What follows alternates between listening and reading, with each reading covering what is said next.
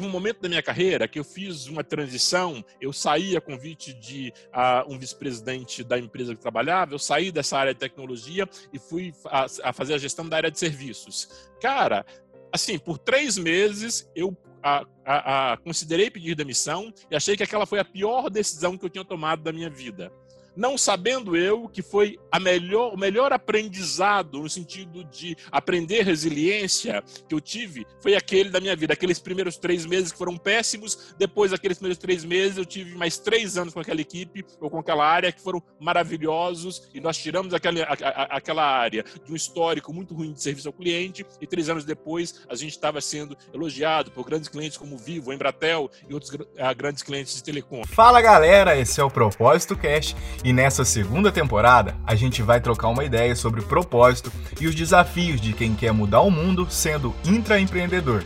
Vem com nós!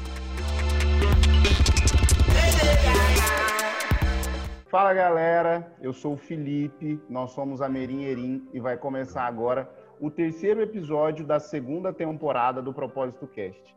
Esse terceiro episódio da segunda temporada marca também o último episódio do ano de 2020. Vocês estão vendo esse episódio provavelmente no dia 17. Esse dia 16 é super especial porque, para mim, que estou dentro do, da briga pelo título Brasil, marca o jogo entre São Paulo e Atlético.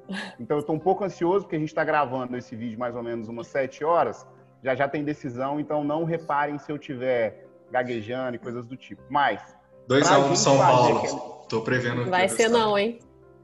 Para a gente fazer aquela introdução que vocês já estão acostumados e acostumadas, ah, vocês que já acompanham a gente já sabem, né? A gente precisa muito de vocês para que a gente continue construindo essa comunidade que fala muito de propósito, que fala muito de fazer o ama, para que o nosso mundo seja um lugar melhor para todo mundo. Então a gente precisa que vocês curtam esse vídeo, comentem, mandem para os amigos e amigas de vocês, se inscrevam no canal. Assim a gente consegue fazer com que o YouTube mande esse conteúdo para cada vez mais pessoas. Lembrando, o propósito do cast a gente tem ele em áudio e vídeo, então vocês estão vendo esse vídeo no YouTube, já passei as coordenadas, mas para quem está ouvindo isso em áudio, a gente também está presente no Deezer, no Spotify, no Google Podcasts, enfim, vocês acham o propósito cast nas mais diversas plataformas de áudio. Hoje a gente está recebendo duas pessoas super especiais, já comentei com uma delas que eu sou fã da empresa que ele representa, por conta não só uh, da, da plataforma, mas pela produção de conteúdo que eles espalham por aí. Isso é muito importante para a comunidade que eles representam. A outra pessoa está bem perto da gente e a gente se considera amigo dela, né, por conta do, do, do enfim, da gente gostar muito. A Duda tá uma rua, uma... a, a Duda tá uma rua para cima da minha casa. É, nós é vizinho. Muito perto. mas é uma excelente profissional, vocês vão gostar muito do conteúdo que ela tem para passar. E hoje a gente vai falar do seguinte: tem um dado, e esse dado a gente tira da pesquisa humanizadas.com, que representa o movimento do capitalismo consciente, que é um movimento que a gente gosta muito. Essa pesquisa representa o movimento aqui no Brasil. Essa pesquisa diz que dentro das empresas comuns que existem por aí, as tradicionais, as clássicas, 80% das pessoas trocaria de trabalho amanhã. Só 20% das pessoas gostam do que fazem, né? A gente fala de média. E a gente sempre diz que existe uma, não uma fórmula, não uma, uma resposta pronta, mas existe alguns caminhos que levam as pessoas para esse grupo das 20% que representam quem realmente transforma o ambiente de trabalho em um lugar mais legal.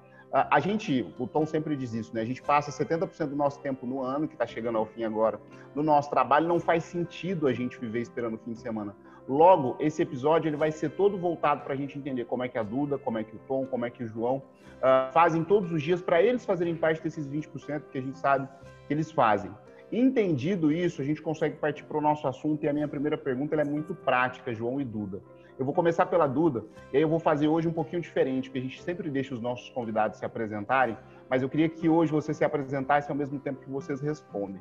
A gente costuma dizer, Duda, que uma das, um dos primeiros passos que a gente dá para fazer com que o nosso trabalho faça sentido todos os dias é amar problema. Primeiro, porque a, a nossa vida é cheia deles, e depois, porque quando a gente é apaixonado por resolver problema, quando a gente é apaixonado por fazer parte da solução e não uh, da reclamação, a gente se diferencia, né? No meio dessa média de pessoas que não gostam tanto assim de desafio e de obstáculos.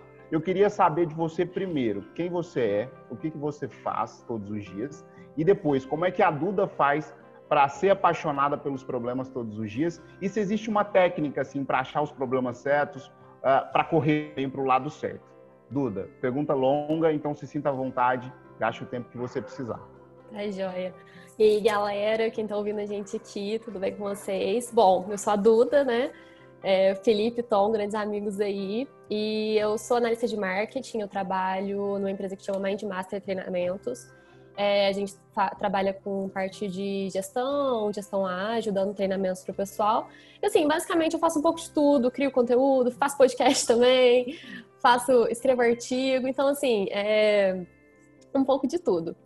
Eu sou completamente apaixonada pelo meu serviço, pelo que eu faço o dia todo, até porque comigo não tem essa coisa de, ah, é fim de semana, não é fim de semana, é fim de semana, não vou trabalhar. Faz parte da minha vida, faz parte do meu dia a dia é como se, assim, essa empresa fosse minha também, sabe? Tem aquela coisa de, tipo, cara, eu tenho que estar aqui, faz parte de mim.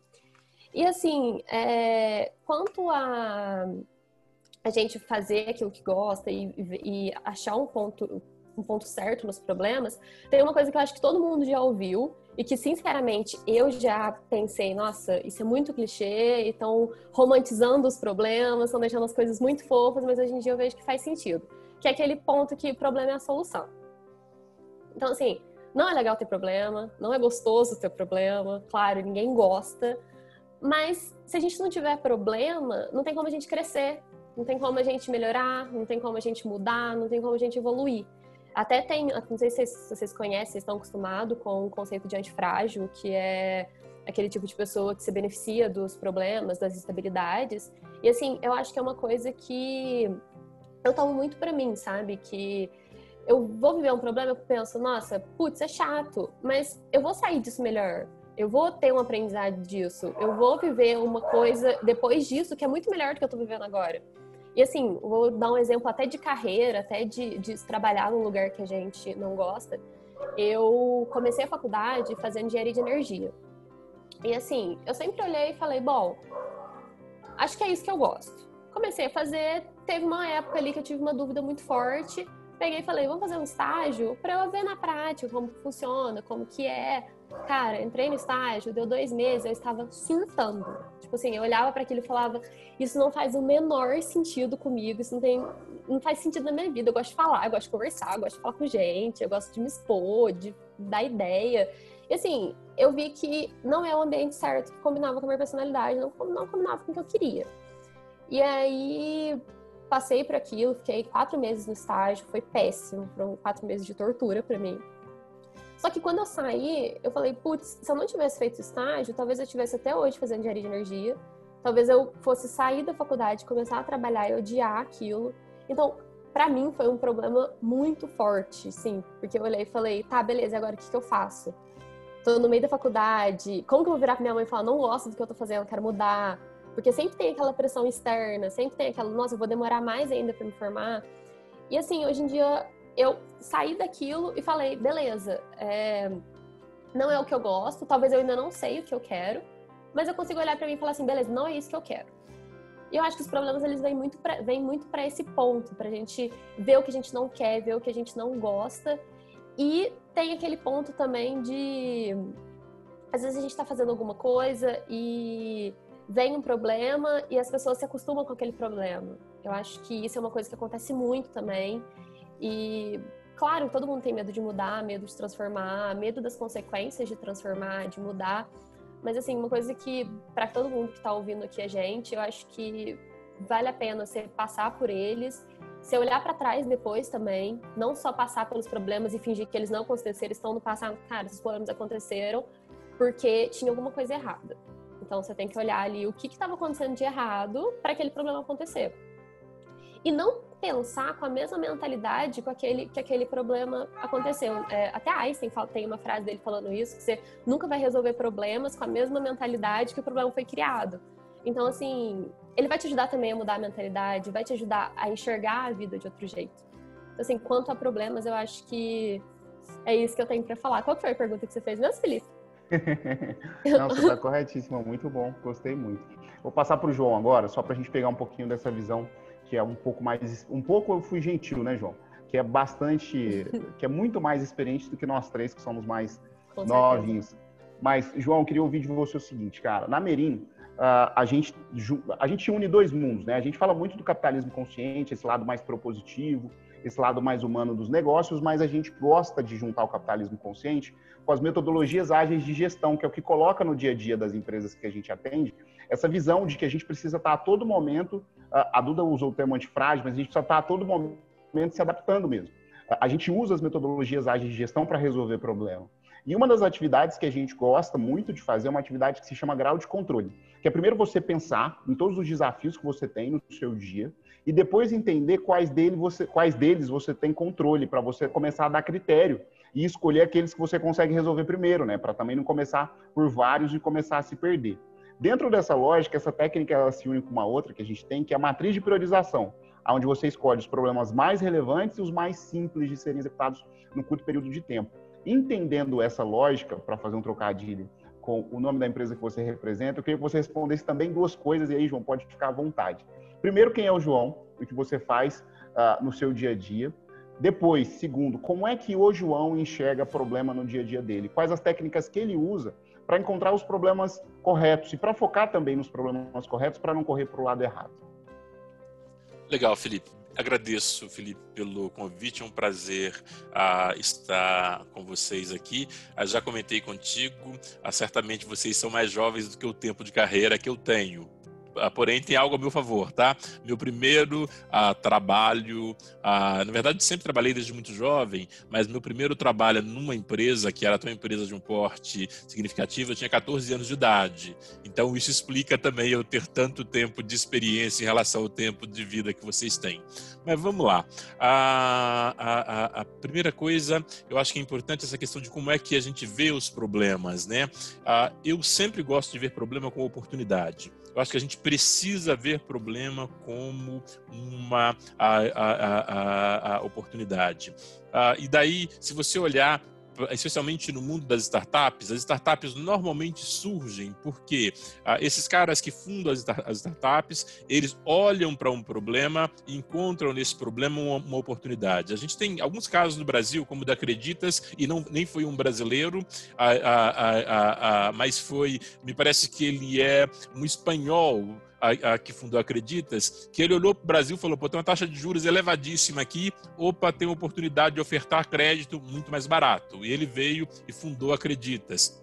O Thales Gomes com a EasyTax, a mesma coisa. Ele teve dificuldade para conseguir um táxi, falou: Eu acho que dá para montar um negócio aqui e conseguir táxi mais rápido. E ele fez, fez fortuna com a, a, a EasyTax. A Superlógica, onde trabalho, tem uma história muito semelhante. A Superlógica ela começou com RPs, um RP especialmente para administração de, de condomínios, depois para imobiliárias, depois para escolas, depois para recorrência, para assinaturas. E ah, em algum momento, aliás, em 2015, para ser preciso, ela percebeu que ela tinha um grande problema, mas que era uma grande oportunidade, que é o seguinte: todos os nossos clientes que usavam os nossos sistemas geravam boletos através desses nossos sistemas para receber, sejam as mensalidades da escola, dos condomínios ou de outros serviços que, esse, que esses clientes prestavam, eles precisavam abrir uma conta em banco para começar a receber esses boletos. E naquele momento, abrir uma conta no, ban no banco brasileiro, especialmente se fosse um banco tipo Caixa ou Banco do Brasil, poderia levar até 90 dias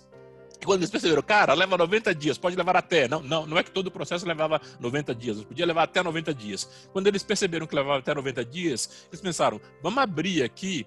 Na verdade, eles chamaram de conta de recebimento. Na época ninguém falava em fintech, mas eles abriram a fintech, que era uma tal conta de recebimento, onde o que, que eles fizeram? Em vez de um cliente, cada cliente tem uma conta no banco, eles abriram uma conta só para a, a, a, superlógica e eles intermediar, passaram a intermediar a cobrança de todos esses boletos para esses clientes.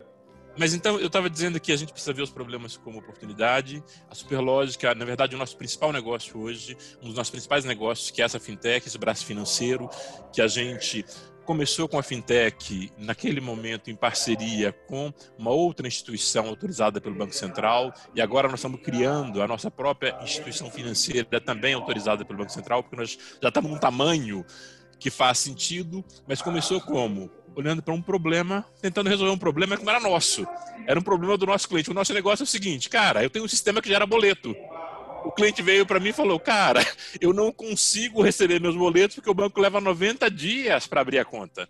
E nós entendemos esse problema, abraçamos esse problema e trouxemos uma solução. Então, eu acho que a gente precisa aprender a ver problema como oportunidade. Ah, como dica de carreira uh, profissional, uma coisa que eu aprendi também há algum tempo na verdade, eu já tinha percebido isso em algum momento da minha carreira, mas ouvindo a Indra, quando ela era presidente mundial da Pepsi, ela é uma, uma mulher indiana que, que foi presidente mundial da, a, a, da Pepsi, ela disse a, o seguinte: você, como profissional, precisa ser uma pessoa que seus colegas sabem que eles podem te procurar para resolver um problema, pelo menos um problema. E no caso da Indra, ela disse que ela era vista dentro da Pepsi como uma pessoa que tinha facilidade de simplificar o que era complexo. Então, se tinha um problema complexo, procura a Indra, que ela consegue simplificar esse problema. Eu, na Superlógica, eu dei assim uma tremenda sorte no momento que eu cheguei. Na verdade, sabe aquele estado de flow? Sabe aquele momento que as coisas se encontram? Porque a Superlógica é uma startup, na verdade, mas é uma startup de 20 anos de experiência, tem uma presença significativa no mercado, na verdade, tem uma influência enorme no nosso ecossistema. Por isso, Felipe, você conhece, aí muita gente conhece a Superlógica por conta da influência que ela tem nesse ecossistema. Mas eu cheguei no momento que a Superlógica estava buscando investimento, a conseguiu atrair vários fundos de investimento. Um grande fundo de investimento americano resolveu investir, apostou na gente. E no momento que eles fizeram essa aposta, para você ter uma ideia, Ano passado nós tínhamos, quando eu cheguei aqui, um pouco mais, uh, um pouco menos de 200 funcionários. Hoje nós já temos um pouco mais, já, já, temos quase 500, temos 494. De 194, quando eu cheguei em julho do ano passado, já chegaram mais de 300. Já somos, já, já somos 494 e a gente tem uma previsão de crescer muito mais, porque recebemos um investimento, temos uma tese, que é uma tese realmente que, a, a, que se sustenta, mas nesse crescimento da startup para crescer e escalar tão rápido quanto nós precisamos escalar, quem é que sabe escalar? Cara, corpora grandes corporações sabe, sabe escalar. Qual que é a minha escola? A minha escola são grandes corporações. Eu trabalhei na GE, eu trabalhei na Alcatel, eu trabalhei na Butler Manufacturing, que tinha uma joint venture com Uzi Minas. Vocês certamente conhecem a Uzi Minas. Então, eu trabalhei em grandes corporações. Então, quando eu cheguei aqui nessa startup, todo mundo olhava para mim e falava: o que, que esse dinossauro veio fazer aqui? E eu confesso para vocês que eu fiz a mesma pergunta: o que, que eu vim fazer nessa empresa, né? Porque, putz, é uma, uma, uma garotada jovem, outro ritmo, outra pegada na verdade, a gente costuma brincar que na startup a moçada tem uma pegada rock and roll e eu tenho uma pegada mais clássica. Por acaso gosto muito mais de música clássica do que rock and roll também. Então, a, a, a, no primeiro momento, eu achei que eu era um problema. Eu quero acreditar que alguns colegas até pensaram que era um problema também, mas de repente nós descobrimos: opa, o João é solução para um problema. E para mim, para mim basta ter solução para um problema, que é o problema de como que a gente faz esse negócio escalar. Então, a gente precisa olhar para os problemas como uma oportunidade e, obviamente, procurar a, a, a, a responder, ser a resposta para pelo menos um problema. Não quero responder todos, mas seja a resposta pelo menos para um problema. Felipe, respondi ou ficou dúvida? Ah, maravilhoso. Muito bom, muito bom. Começamos, começamos fraco, né, Felipe? Começamos fraco hoje. A, a, Duda já chegou logo de cara com duas referências pesadas, né? Tipo antifrágil, aí depois veio Albert Einstein, aí chega o João com a experiência dele. Então a gente começou muito bem esse podcast, que já deve estar beirando aí seus 15, 20 minutos aí, que já começou com pedrada na cabeça. Então prepara o capacete aí, porque vem muita coisa para esse momento. Mas pr primeiro queria agradecer né, a presença de vocês, estou começando agora no, no, no podcast. Mas para continuar uma coisinha que o João falou por último aí, que foi a questão do, do flow, né? Quando a gente está falando de problema, a gente sabe que nem todo dia vai ser uma beleza. Tem problema que é bom de resolver, mas tem problema que é uma bosta de, de resolver e a gente precisa resolver. E eu acho que o que motiva a gente de resolver esse tipo de problema é que, como o, João falou, você precisa ser um, um, a solução para um problema específico. Você tem algo que é maior que você para poder correr atrás, né? que vai ser o resultado daquele, daquela parte chata ali. E, e, essa energia, né, a gente passa nesses dias difíceis, mas a gente passa também quando a gente, no caso, né, escrevendo tipo, um texto, ou está liderando uma equipe, ou enfim, está desempenhando o nosso trabalho no dia a dia, que é combinado, né? Essa questão do nível de desafio muito grande com o nível de habilidade, de conhecimento e de vivência que a gente tem. Então, como que a gente pode, e aí eu vou começar com o João agora para depois ir, para a Duda, como que a gente pode, João, é, saber o momento de puxar realmente essa habilidade que às vezes nem é, é a gente demora para perceber que tem, para continuar fazendo aquilo todos os dias, sabe? Continuar fazendo, entregando com excelência como você falou, numa startup a pegada é bem dinâmica, assim, é bem rápida. E tem dia que às vezes você vai estar num ritmo um pouco, um pouco diferente, né? enquanto pessoa mesmo, enquanto indivíduo vai estar num ritmo um pouco diferente. Como que você faz para puxar essa habilidade para o teu lado, assim? É, no caso, você tem muita experiência, mas você vê as pessoas aí, é, para poder resolver esses desafios e continuar na sua jornada aí, não desistir no meio do caminho. Ô Tom, ah, na verdade, a despeito da experiência que você tenha, tá? Ah, todo mundo tem dias ruins. Então, a primeira coisa que a gente precisa, precisa reconhecer é justamente isso. Por vários motivos. Por questões biológicas, por questões emocionais, questões físicas, questões espirituais, dependendo da, da forma que você acreditar. Futebol, né, João? Mundo, futebol, olha, o cara sofre pelo Atlético. Eu já sofri pelo Atlético também, mas aí quando eu mudei, cara, para a região de Campinas, eu vi que eu era um alvo fácil, porque o Atlético só tava levando surra. Aliás, fui a primeira vez no Morumbi, junto com meu filho, ver um jogo, Atlético, primeira vez que foi ao Morumbi, Atlético e São Paulo. Cara, 30 segundos. O São Paulo faz 1 a 0 E meu filho é São Paulino. Eu atleticano. O que acontece? E eu fiquei ali mais, obviamente, 90 minutos no estádio, a, a, a vendo a, aquele jogo que, assim, não terminava nunca, só 1x0, mas foi 1x0 a 30 segundos então vai ser um sofrimento. Mas aí eu tomei uma decisão, viu, Felipe? Eu mudei de time, eu torço pro, pro Vila Nova, sabe por quê? Aqui ninguém conhece o Vila Nova. Então ninguém vai me esbarrar, ninguém sabe quando o Vila Nova tá jogando, nem eu sei. Mas voltando aqui para a questão do Tom, Tom, tem dias, todo mundo tem dias ruins. Agora, cara, o fato de você ter alguns dias ruins não significa, não significa que a vida seja ruim. Então, a questão, assim, para mim, é muito mais uma questão de mindset, mentalidade, ou sei lá do que você queira é, é, chamar isso.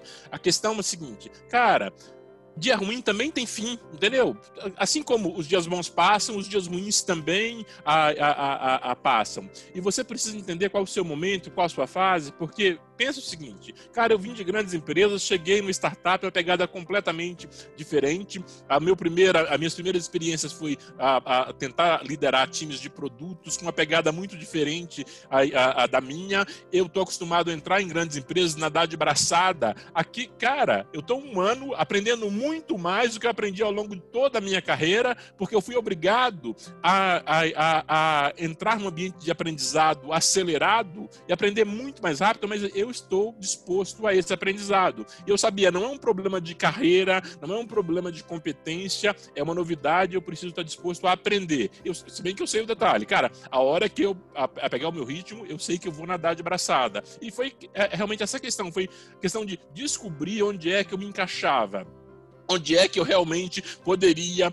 produzir muito melhor. Então, quando você, especialmente você faz uma transição de carreira, ou se você faz qualquer mudança na sua vida, todo período de transição é um período mais difícil, o que acontece? Especialmente nesses momentos, você vai ter dias ruins.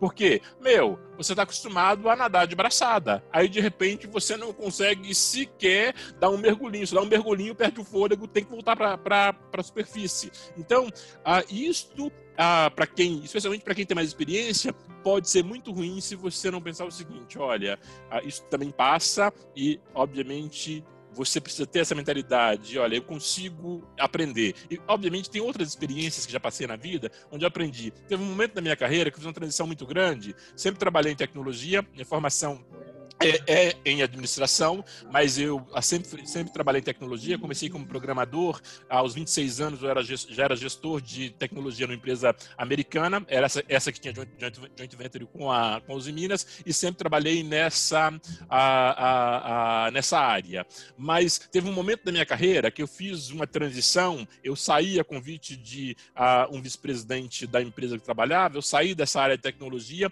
e fui a fazer a gestão da área de serviços. Cara, assim, por três meses eu a, a, a, considerei pedir demissão e achei que aquela foi a pior decisão que eu tinha tomado da minha vida. Não sabendo eu que foi a melhor, o melhor aprendizado no sentido de aprender resiliência que eu tive foi aquele da minha vida. Aqueles primeiros três meses que foram péssimos, depois daqueles primeiros três meses eu tive mais três anos com aquela equipe ou com aquela área que foram maravilhosos e nós tiramos aquela, a, a, aquela área de um histórico muito ruim de serviço ao cliente e três anos depois a gente estava sendo elogiado por grandes clientes como Vivo, Embratel e outros uh, grandes clientes de telecom. É na época da, da Alcatel. Então, a questão é justamente essa. se você não estiver aberto à mudança e você achar que a sua vida que é ruim, ou que você não é competente, ou que você não consegue, Vai, vai, vai, ser sofrível. Agora, se você tiver flexibilidade e pensar o seguinte: olha, eu consigo aprender, eu consigo vencer, eu vou ser persistente e vou para cima, você consegue. Muito massa. De, de tudo que você falou aí, teve umas coisas que, que me chamaram muita atenção. Primeiro, essa questão que é, tipo, enxergar o ponto que você vai conseguir nadar de braçada e esperar o momento até que, que você vai chegar até ele, né? Porque às vezes, é, principalmente quando a gente está, sei lá, numa experiência nova ou querendo mudar, a gente está tentando se encaixar em várias coisas ao mesmo tempo e isso acaba dificultando com que a gente é, seja efetivo mesmo nas nossas decisões, nossa escolha, seja produtivo no nosso dia a dia. Então, eu acho que nesse ponto, acho que o maior insight que eu, que eu tirei dessa, dessa sua fala é realmente isso de da gente estar tá disposto a achar aquilo que a gente vai ser o melhor ali, que vai ter esse diferencial. E aí, Duda, para trazer você para a conversa, nesse ponto aí de, de, desafio e habilidade, eu sei que é, o, seu, o seu nível de desafio pode ser até maior em alguns momentos, né? Porque, tipo, a tua área de, de formação acadêmica não tem muito a ver com o que você faz no, no é. dia a dia, né? Isso é uma coisa que a gente até conversou em off, né, que você deveria também mudar para esse ponto ou não, porque talvez isso te faz uma profissional diferente. Mas como que é para você lidar com, principalmente, acho que no começo, dessa questão de você ter um nível de desafio e a sua habilidade precisar chegar de uma forma diferente, porque você não estava vendo aquilo no ambiente acadêmico. Né? Você, qual que é a engenharia que você faz mesmo? Eu nunca guardo. Então, eu fazia engenharia de energia e aí, quando eu entrei no Mindmaster que eu tô hoje em dia, eu ainda fazia engenharia de energia. E aí, simplesmente me jogaram lá para cuidar. No começo, quando eu entrei, eu, me jogaram para cuidar do Instagram. Gente, eu não sabia nada de design. Eu não sabia nada de que, que, que, que, engaja, o que, que não engaja, o que, que funciona no Instagram, o que, que não funciona. Eu não sabia, não sabia nem o tamanho que você faz imagem para poder postar no Instagram. Eu não sabia nada. Então, assim, eu entrei e falei, cara, não sei nada. Tô fazendo engenharia de energia. Tipo assim, eu sei, sei lá, fazer conta para ver eficiência energética de turbina. Não sei fazer coisa pro Instagram. e aí, eu sou uma pessoa que gosta muito de desafio. Eu amo desafio, eu amo aprender, eu amo coisa nova, eu amo olhar para uma coisa e falar, eu não sei nada disso. Então, assim, isso é uma coisa que me motiva muito. Porque eu acho que é um momento que você tem que aprender, é um momento para você ser diferente, é um momento para você pensar diferente. E eu tinha saído, eu estava num curso, estava fazendo estágio na mesma área daquele curso, então tava ali assim, uma rotina, sabe? Uma coisa tudo ali no mesmo. Então assim, eu entrei e falei, bom, é tudo diferente e eu vou ter que aprender. E cara, que bom, tipo, ver desse jeito, sabe? Eu acho muito importante a gente ver e falar: não, é um momento para aprender, é um momento para eu ver diferente, é um momento para eu testar uma coisa nova, é um momento para eu me conhecer mais. Então, acho que tanto os problemas quanto os desafios, eles vêm muito para isso, né? Para a gente se conhecer, para a gente ver aquilo ali de outra forma, ver as coisas de outro jeito. E até isso que você falou, tipo, às vezes é isso que, que motiva, é, faz ser uma profissional que você é, eu acho que é muito importante para todo mundo você ter conhecimentos diversos.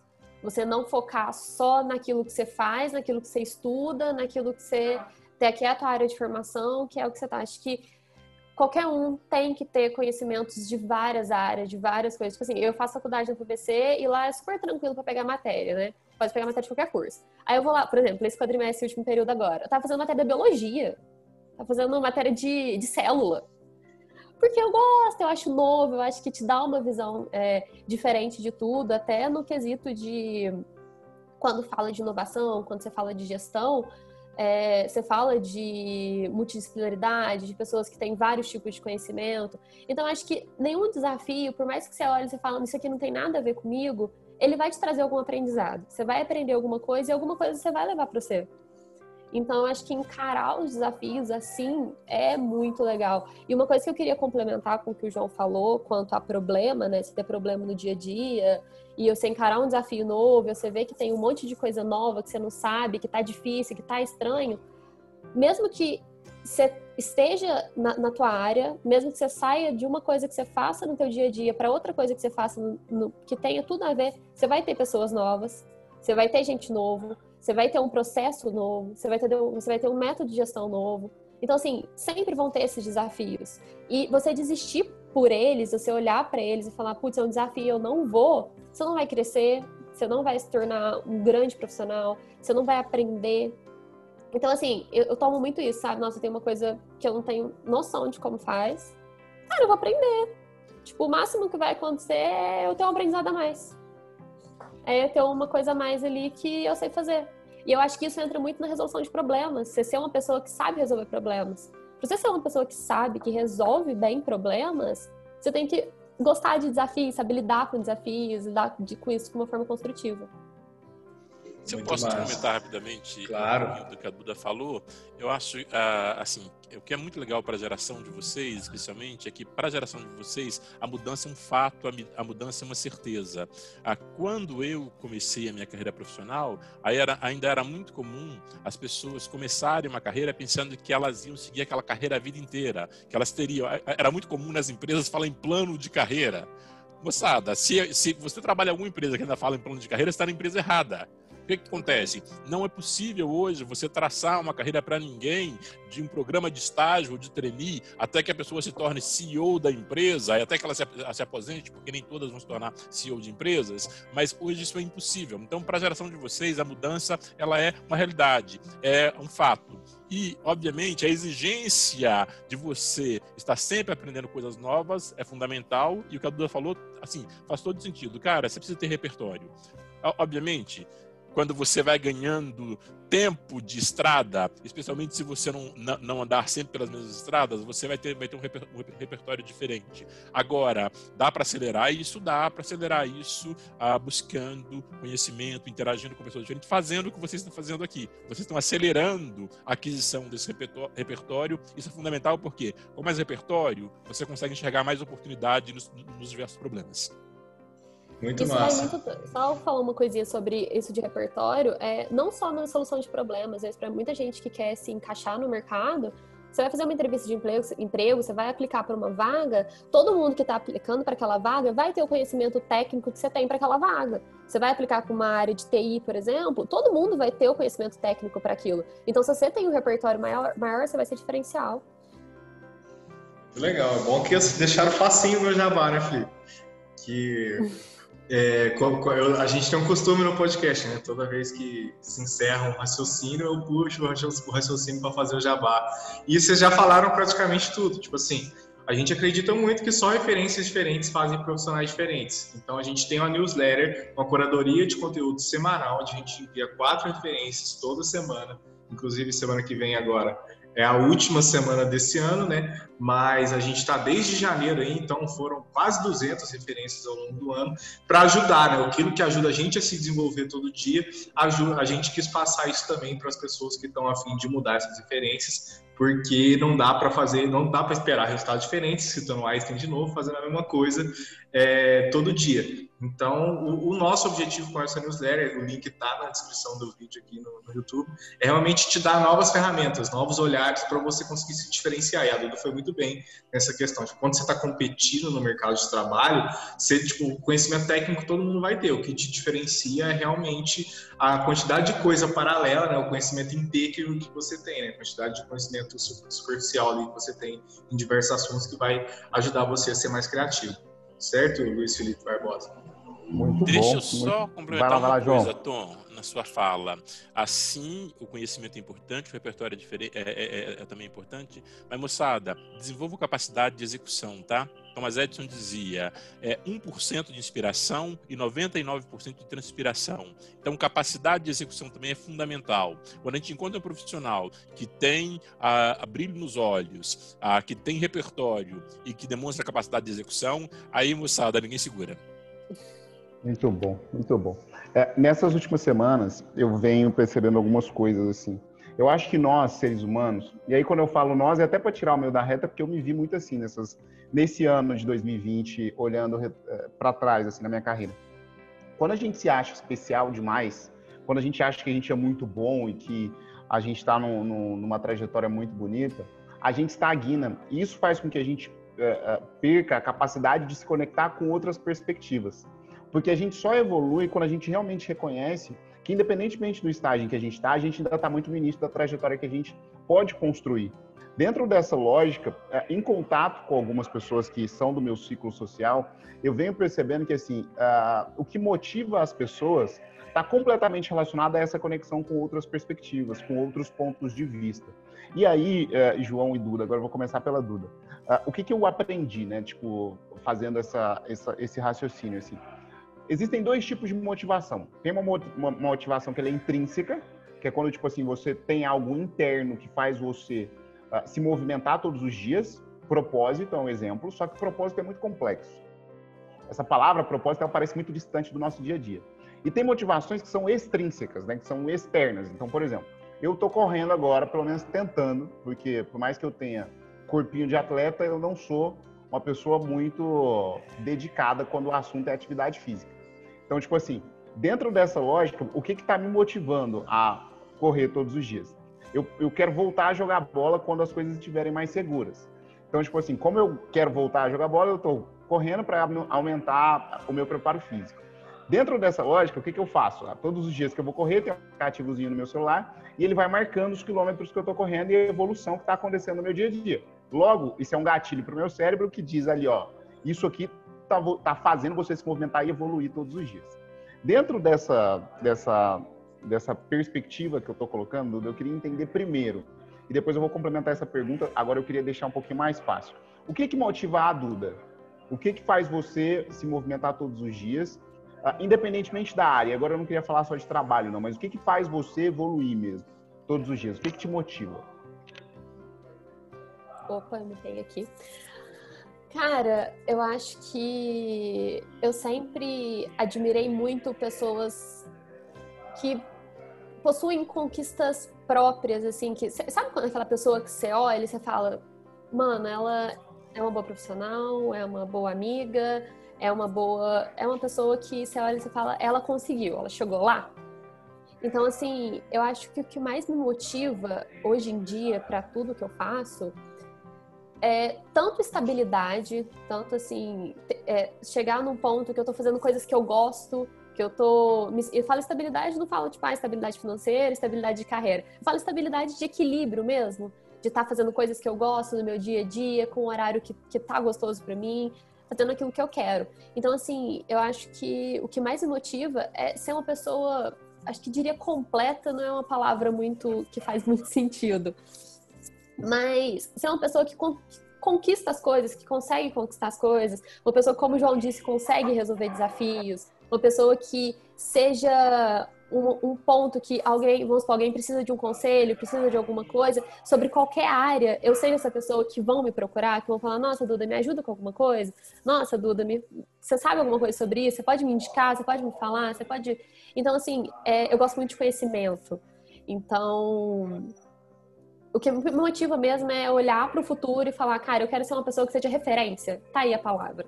Que seja referência. Que seja uma pessoa que você olha e você fala, não, essa pessoa realmente motiva. Aquela pessoa que você olha e você fala, ela é a sua motivação? Então acho que é eu queria isso. Com... É eu, eu queria, desculpa te interromper, mas eu queria complementar a pergunta porque eu achei genial a sua resposta. Beleza, a gente entendeu o que motiva a Duda. Uma das coisas que a gente fala sempre é que, tipo assim, depois da motivação tem que vir a ação, né? Porque é física, Sim não é tipo assim, ah, todo pensamento gera uma reação, toda intenção Nossa, gera uma reação. Assim? É toda, toda ação gera uma reação. E aí, tipo assim, dentro disso, tipo assim, quando a gente fala da atividade do dia a dia, a gente sempre eh, comunica para as empresas, né? Os nossos exercícios diários com as empresas que a gente atende, eles têm total relação com fazer as coisas, sim, colocar o que a gente tem em movimento, mas com estratégia. E aí a gente utiliza um termo que é o MVP, né, que é o mínimo produto viável. Toda ideia que você quer ter para tirar você da zona de conforto e fazer com que você viva daquilo que você gosta, você pode criar primeiro uma solução reduzida daquilo para você testar, entender se existe demanda, se existe fit, para depois você evoluir aquilo. Só que ao mesmo tempo que a gente fala sobre MVP e sobre atividade do dia a dia, sobre ação, vem o negócio do medo. E, tipo assim, medo para a maioria das pessoas, e é assim para mim ainda, eu venho tentando evoluir todos os dias, medo em alguns momentos se torna obstáculo. Só que eu venho aprendendo que medo pode ser conselheiro. Porque toda vez que eu tô com medo, o meu cérebro está mandando uma mensagem para mim, tá dizendo, Felipe, isso aqui você nunca viu, você nunca teve contato, logo, arrisca, porque aí a gente vai entender o que você vai tirar dessa, dessa experiência. Uhum. Dentro dessa lógica, como é que você faz para agir a partir do momento que você está motivada? E como é que você joga com medo, para que ele seja um conselheiro e não um obstáculo? É, a partir do momento que eu tô motivada, eu acho que assim, é uma coisa que eu posso falar que conhecer métodos ágeis me, me mudou muito. Era aquela, é uma coisa que ajuda muito também na ansiedade de quando você tá motivado, que às vezes você tá muito motivado e aí você enxerga uma coisa, você tá muito motivado para uma coisa que tá muito longe. E aí você faz, faz, faz, faz, e parece que você ainda não chegou lá, e aí você fica desmotivado, aí você, cara, cara, eu nunca vou conseguir chegar lá. Então, eu acho que um ponto muito importante de quando você está motivado para uma coisa grande, para um futuro, para uma coisa maior, é pensar em pontos intermediários. Em pontos intermediários que vão te ajudar a chegar lá. É até isso que você falou que quando você vai correr, ele te mostra a quilometragem. Cara, você quer correr 10 quilômetros? Você não vai correr 10 quilômetros de hoje para amanhã. Hoje você vai correr um, amanhã você vai correr dois. Ah, minha meta para semana que vem é correr três. Daqui um tempo você chega lá. Então, assim, e saber é, apreciar essas conquistas, essas pequenas conquistas. É você olhar e falar, beleza, eu não consegui correr 10 km, mas eu consegui dois. Que ótimo! Eu consegui uma parte do que eu quero. Então, acho que isso é um ponto muito importante. Motiv tá motivado, quer fazer alguma coisa, não queira chegar lá do outro lado do mundo daqui dois dias.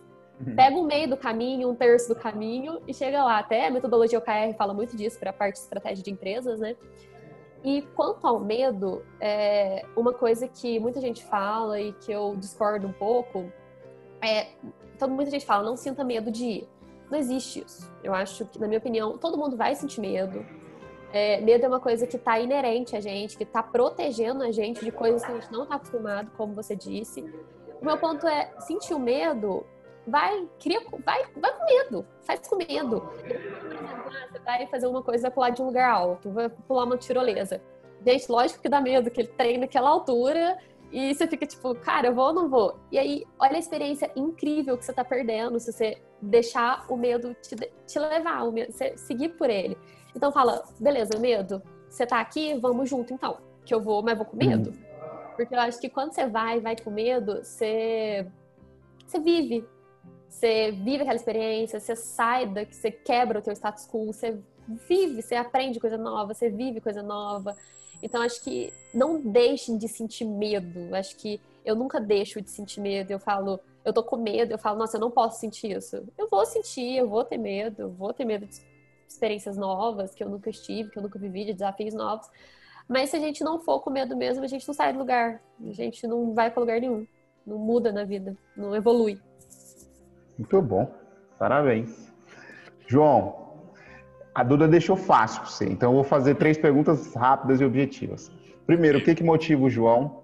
Depois que você está motivado, como é que você coloca a, as suas ações no dia a dia de uma forma estratégica para que você não pule etapas? E terceiro, como é que você joga com medo a partir do momento que você tem que agir?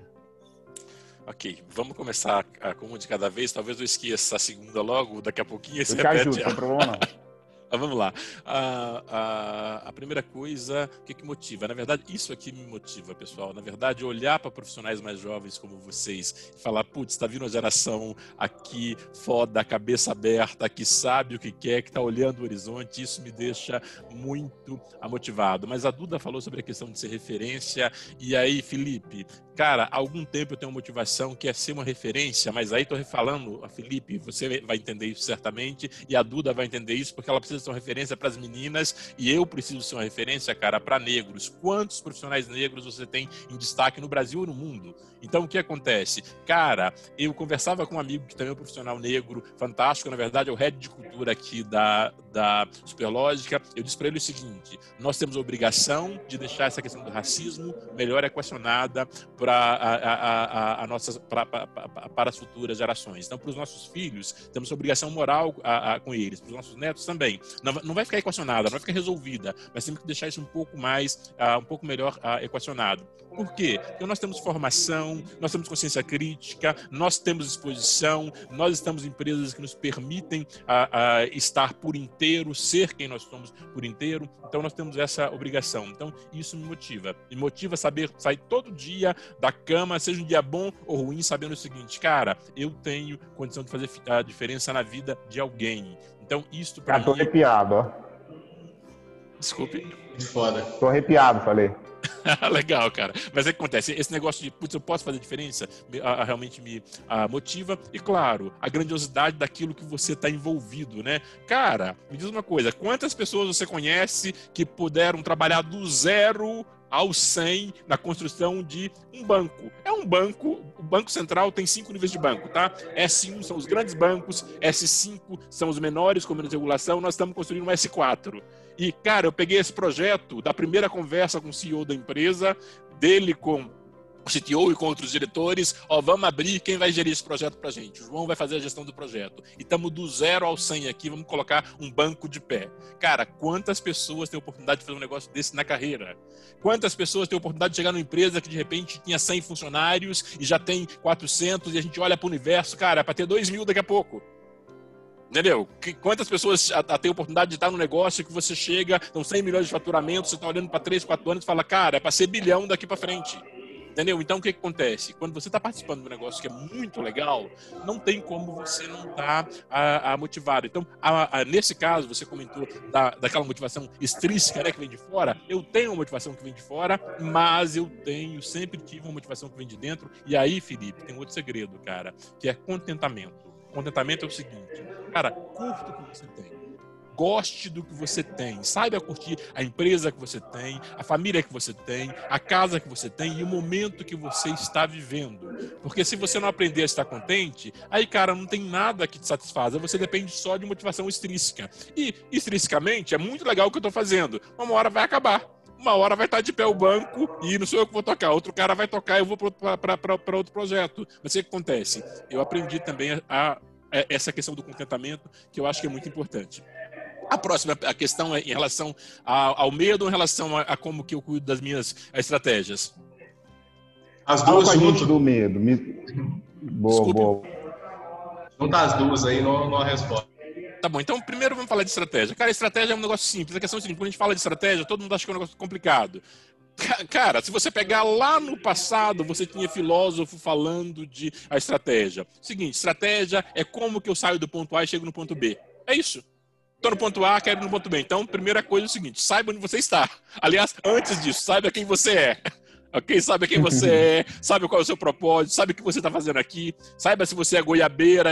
O goiabeira ou jabuticabeira é do filósofo, do, do, do professor Clóvis a, a, a, Salgado. Ele fala do cara que é goiabeira ou a jabuticabeira. Então, saiba quem você é. Porque se eu sou jabuticabeira, eu não dou goiaba e vice-versa. Então, sei quem eu sou, sei onde eu estou e sei onde eu quero chegar. Ok? Então, estratégia é isso. Ó. Estratégia é definir como que eu saio do ponto A e chego no ponto B. Daí eu falei para vocês a importância da execução. A estratégia, cara, é como é, é definir o seguinte: como é que eu vou executar? Como é que eu vou chegar lá? Então, assim, eu sou um cara de planejamento sou um cara de planejamento, de plano de ação. Esse cara que sim, eu entendo que uma, a forma de você traduzir a estratégia da empresa em resultado, ou seja, tenho estratégia, sei onde quero chegar, é projeto. Então divida isso em projetos e cada projeto precisa ter um conjunto de plano de ações que vai te dizer, saio do ponto A assim e chego no ponto B assim.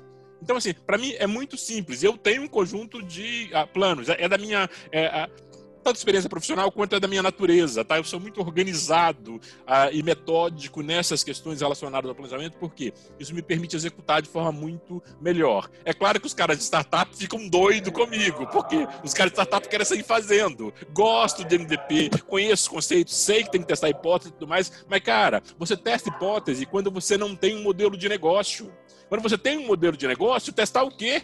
Cara, eu quero colocar um banco de pé Existem mil bancos, por que, que eu tenho que testar a hipótese? Nem posso. O Banco Central diz, cara, tá aqui a regulação, tá aqui a lei que você tem que seguir. Coloca esse negócio desse jeito que eu aprovo. Entendeu? Agora, quando eu estou desenvolvendo um produto novo, quando eu estou desenvolvendo um conceito novo, aí sim eu preciso testar hipóteses. Então, e aí, obviamente, a estratégia vai ser diferente, será diferente. Agora, Obviamente, quando você precisa testar hipóteses, quando você vai desenvolver MVPs, precisa ter um pouquinho de sabedoria para entender o seguinte, cara, o momento de pivotar. Não fica insistindo numa ideia que não dá certo por muito tempo. Então, obviamente, tem método. Aplica o método também para você testar esse negócio, essa hipótese o suficiente para ah, entender o seguinte: posso casar com ela, escalar, e quando você falar, vou escalar esse negócio, aí chama um cara corporativo como eu, porque escalar a gente sabe fazer, e é esse o ponto, tá? A mesma forma que você desenvolve um negócio, que você encontra um modelo de negócio, não é a mesma forma que você escala. É diferente. Então é importante que você entenda isso também, porque muitos empreendedores fantásticos não conseguem escalar seus negócios porque eles não entendem essa questão. Olha, para desenvolver um modelo de negócio, para encontrar um produto, para encontrar market fit, para ter certeza que eu tenho um bom negócio na mão, é esse o método. Agora, encontrei, cara, para escalar, a história muda um pouquinho. E aí a próxima é o medo, é isso? Eu gostei do que a Duda falou. Cara, tá com medo, vai com medo mesmo. Eu acho que você precisa reconhecer que você tem medo. E, aliás, Felipe, você começou dizendo o seguinte: cara, ninguém é foda o tempo todo, ninguém tá pronto. Na verdade, eu gosto do, do professor uh, Mário Sérgio Cortella, eu gosto, de, eu gosto, gosto muito dele, mas ele tem duas coisas que, duas falas dele, né, que me chamam muita atenção. Uma delas, ele descreve, né, a todo o universo, e aí diz que nós, os humanos, os homens e mulheres, nós somos o vice-treco do subtroço. Nesse universo todo, nós somos o vice-treco do subtroço. Então ninguém é foda o tempo todo todo, ninguém é foda com isso nenhuma. Cara, a gente tem momentos que, e, e, e, algumas situações que a gente manda muito bem, mas não significa que outra pessoa também não, mude, não, não, mande, não, não mande muito bem naquele conjunto de competências que ela tem. Então, o primeiro ponto que a gente precisa a, reconhecer quando surge o medo é justamente isso. Cara, a, eu não sou e ninguém é a, realmente excepcional o tempo inteiro. Depois também, Felipe, é o seguinte, voltando na questão do MVP, né? Cara, você acerta errando. E aí o que acontece? Pega os grandes atletas. Pega os grandes atletas. Cara, pensa o seguinte: quanto tempo um cara que salta com vara se torna um campeão olímpico? Quanto tempo? Quantas derrotas esse cara tem para chegar lá?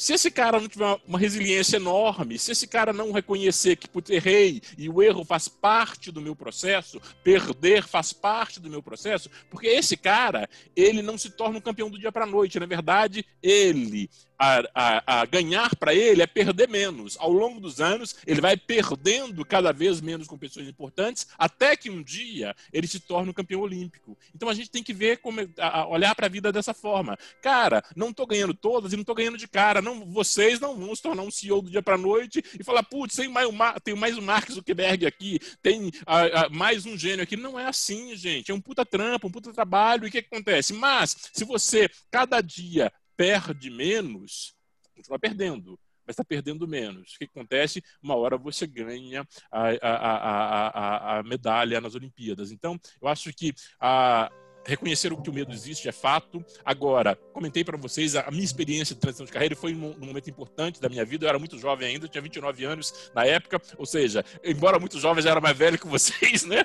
Mas o que acontece? Quanto mais cedo as experiências, melhor. Por quê? Porque, cara, para mim foi o seguinte: posso ir para qualquer área.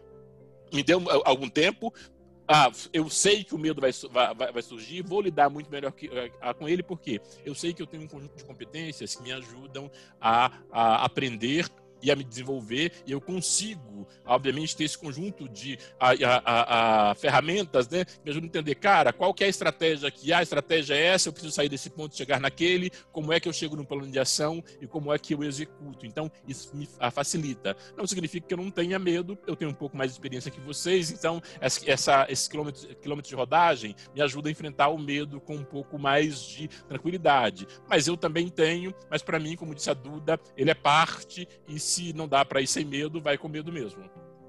Muito bom, muito bom. Cara, assim, uma aula, Duda, uma aula, João, eu estou muito, muito feliz. A gente vai precisar encerrar, infelizmente, porque as pessoas já estão indo embora aqui no espaço em que a gente está. A gente, obviamente, está afastado né, por conta das medidas de segurança do momento, claro. A máscara está aqui do lado, né, então fiquem tranquilos, a gente está bem. Mas a gente precisa, nesse momento, uh, deixar eles, eles, eles descansarem. Eu tenho, eu só tenho que agradecer de verdade, assim, Duda, João, eu aprendi demais com vocês. Eu vou deixar o Tom finalizar, mas da minha parte, muito obrigado. A gente vai deixar os contatos dos dois aqui, LinkedIn, Instagram, tudo. Uh, o João é um cara que, tipo assim, a Duda já está no nosso ciclo social. A gente costuma dizer que a gente faz o propósito cast para nossa galera, João. Então, se sinta convidado para conhecer o sul de Minas, para conhecer a nossa galera. Comer um principalmente pão de queijo. Gente, exato. Para a gente se encontrar depois que isso tudo passar e, e, e trocar uma ideia um, um pouco mais próxima. Então, é contigo para a gente finalizar. É isso, precisamos acelerar aqui, porque senão a gente vai ficar trancado para dentro do senso leve. Mas muito obrigado, Duda, muito obrigado, João também aprendi demais, acho que foi uma experiência muito, muito bacana e encerrou com chave de ouro o Propósito Cash. Então, indica para as pessoas, você que ficou até aqui, ouviu até agora, indica para as pessoas, traz mais gente para essa, essa comunidade aí, muito bacana. Mas agradeço demais todo mundo que participou desse papo até aqui. É isso, até 2021. Valeu, galera. Legal, Valeu. pessoal. Obrigado vocês, prazerão e vamos continuar falando, viu? Um abração. Falou. O Propósito Cast é um conteúdo da Merim Erim com direção e roteiro de Felipe Barbosa e Tom de Paula, edição de Luiz Gustavo Ferreira e trilhas de Jonas e Jess Gallagher.